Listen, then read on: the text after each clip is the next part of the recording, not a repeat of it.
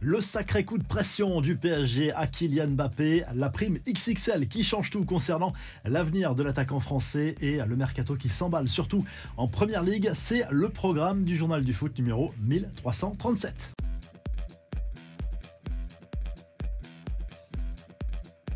Kylian Mbappé va devoir trancher. Le président du PSG s'est exprimé à propos de l'avenir de l'international français et n'a pas hésité à mettre un gros coup de pression à sa star. Il se dit d'abord déçu et surpris que le joueur puisse envisager de partir libre en 2024, autrement dit sans indemnité de transfert s'il ne prolonge pas dans la capitale française. Le président parisien qui fixe un ultimatum de deux semaines à son joueur pour prendre une décision. S'il choisit de ne pas prolonger au PSG. Il sera mis sur le marché pour une vente dès cet été. Selon les informations de RMC Sport, la situation s'est tendue ces derniers jours entre le clan du joueur et la direction euh, du club, justement en raison de ce désaccord à propos de l'avenir de la star du euh, Paris Saint-Germain. Il y a une chose importante à savoir, une information qui est sortie par RMC Sport. Il y a cette fameuse prime de 40 millions d'euros que le joueur pourrait toucher fin juillet une prime de fidélité s'il reste au Paris Saint-Germain.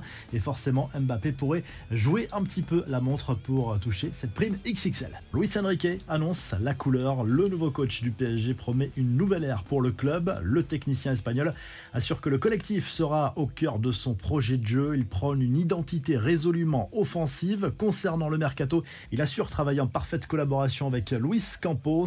Luis Enrique s'est montré beaucoup plus évasif au moment d'évoquer l'avenir de Kylian Mbappé et Neymar, mais on sent bien que la porte est ouverte à toutes les options.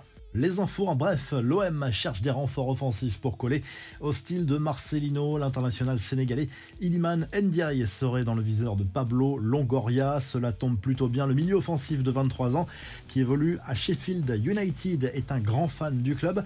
L'OL de son côté espère boucler l'arrivée d'une nouvelle recrue. D'après l'équipe, la signature du milieu récupérateur Renato Tapia est en bonne voie. Le péruvien du Celta Vigo devrait signer pour 4 saisons à condition que la DNCG valide ce transfert estimé à 5 millions d'euros. Toujours en Ligue 1, le joli coup du Stade Rennais qui s'offre Ludovic Blas en provenance du FC Nantes, montant du transfert 15 millions d'euros. C'est la première fois depuis 22 ans d'ailleurs que les deux clubs rivaux font affaire. La dernière fois, c'était pour le transfert d'Olivier Monterubio. Ça bouge dans tous les sens en première ligue. Manchester United a officialisé la signature de Mason Mount. C'est la première recrue estivale des Red Devils. Le montant du transfert, 70 millions d'euros dans les caisses de Chelsea pour le milieu de terrain.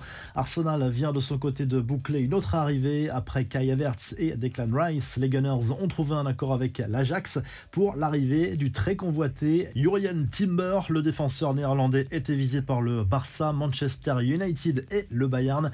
On sort du mercato pour parler d'une affaire judiciaire selon Mediapart et RMC Sport. Le domicile de Nasser El Khalifi a été perquisitionné. Le président du PSG a été cueilli à sa descente de l'avion dès son arrivée en France. Cela concerne l'affaire des soupçons de trafic d'influence autour du club de la capitale.